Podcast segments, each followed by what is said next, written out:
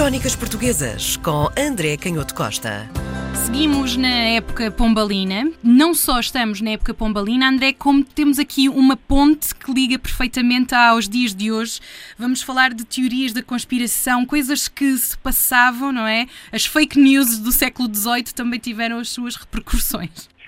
Sem dúvida, sem dúvida. E, e não menos perturbadoras e, e, no fundo, é um exemplo de como uh, o trabalho do historiador acaba por ser, hoje, com esta multiplicação de informação, um trabalho que interessa a toda a gente. A ideia de criticar muito bem as fontes e os documentos para sabermos qual é a sua origem. Vamos falar de um livro de um autor, Miguel Souto Maior, que era um erudito de final do século XIX, princípio do século XX, como temos falado aqui, alguns dos historiadores que, não sendo académicos, fizeram um trabalho muito rigoroso. Hum. E ele publicou um livro chamado o Marquês de Pombal, História e Crítica da sua Administração. E o título é autoexplicativo, foi publicado em 1905 e é um exame e uma crítica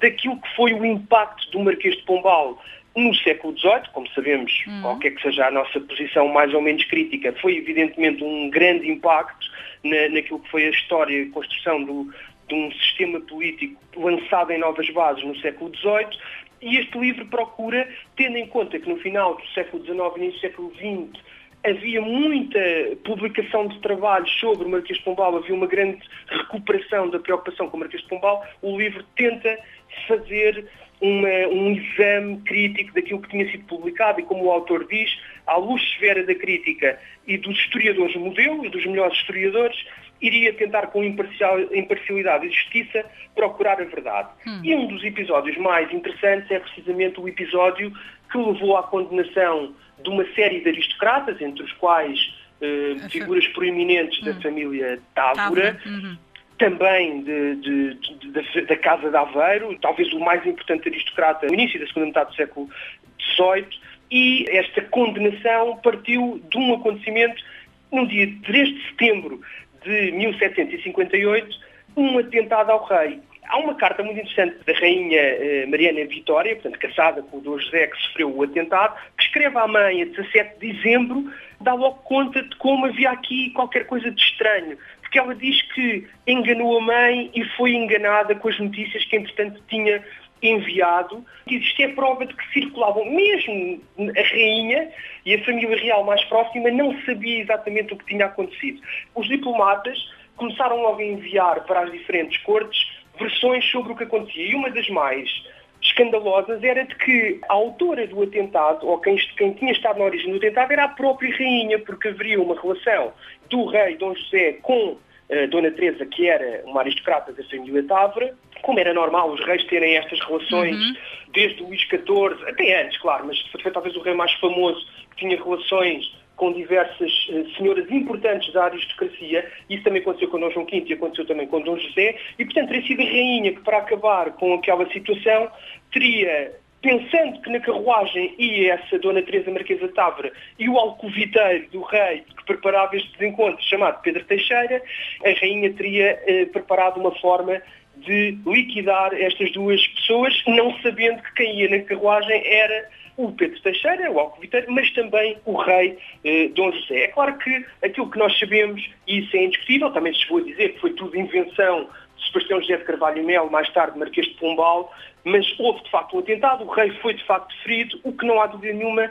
é que o atentado foi aproveitado por Sebastião José de Carvalho e Melo para um, processar, através de um longuíssimo processo, não em termos de tempo, que ele foi rápido, mas em termos de tamanho, mais de 3.500 folhas manuscritas, onde surge sistematicamente a assinatura do Sebastião José de Carvalho e Melo, uh, e com esse processo um, ele conseguiu incriminar a família Távora e outros dos grandes eh, aristocratas, ou de alguns dos grandes, não todos, obviamente, alguns dos grandes aristocratas da corte eh, ali em 1758, 1759. Depois houve uma sentença, de 13 de janeiro de 1759, e como todos nós sabemos, eles foram brutalmente executados, as, as, os vários aristocratas uhum. envolvidos neste atentado foram brutalmente uh, executados e isso gerou depois uma onda de consternação por toda a Europa perante o choque, tanto mais que se veio a saber mais tarde,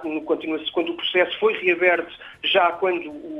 o Marquês de Pombal foi afastado do poder depois de 1777, que os juízes tinham assinado, os magistrados tinham assinado a sentença sem se ter conhecimento dos interrogatórios ou dos autos. Isso levou a que o Voltaire olhasse para este processo e refletisse quando escreveu muito sobre a tolerância, tratado sobre a tolerância, o artigo sobre a tolerância no Dicionário Filosófico, 1762, 1764, isto chegou a uma reflexão muito importante que tem a ver com esta capacidade de, hum, mesmo perante as coisas aparentemente mais brutais, é preciso eh, perceber que cada cidadão individualmente está autorizado a viver segundo a sua razão, mesmo que às vezes seja mal direcionada. E depois termina com uma coisa muito importante, a partir também desta reflexão das condenações, às vezes injustas do antigo regime, que claro que estavam autorizados a viverem segundo a sua razão, desde que não ameaçassem a ordem pública ou pusessem em risco a vida dos outros. Crónicas Portuguesas com André Canhoto Costa.